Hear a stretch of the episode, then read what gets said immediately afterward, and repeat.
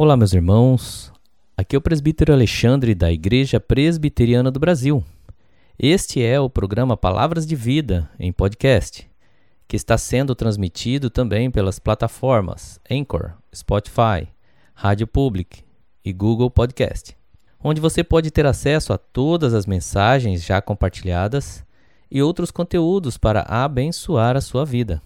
Se você está ouvindo esta mensagem em alguma dessas plataformas, lembre-se de clicar em seguir e também de compartilhar este conteúdo, para que esta mensagem possa alcançar os corações daqueles que tanto necessitam da palavra de Deus. Hoje nós vamos meditar no livro Sabedoria de Deus, do pastor americano Tim Keller, onde ele trabalha suas devocionais baseado no livro de Provérbios. E o tema da mensagem de hoje é Cumprindo Promessas.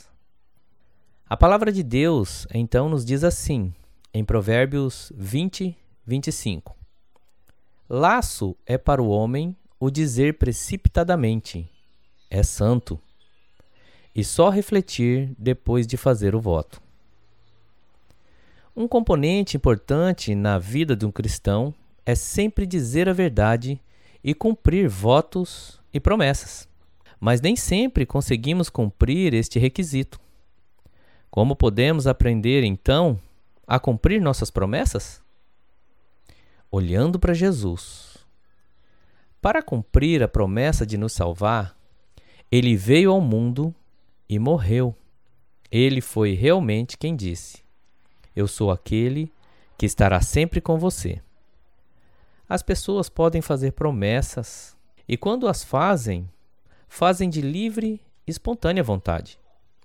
Toda a vida de um cristão, portanto, é baseada numa promessa cumprida a um grande custo. Que direito, então, temos nós de não cumprirmos aquilo que prometemos?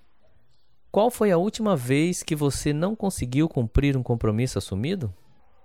Há alguma promessa que você deveria fazer mas tem medo de não conseguir cumprir?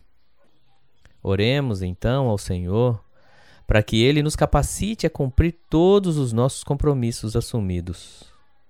Senhor, eu recebo a vida, o Espírito e a união contigo por meio das tuas preciosas e mais sublimes promessas.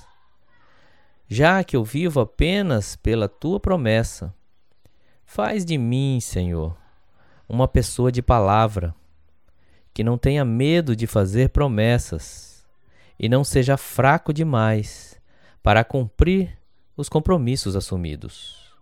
Em nome de Jesus. Amém. Deus abençoe o seu dia.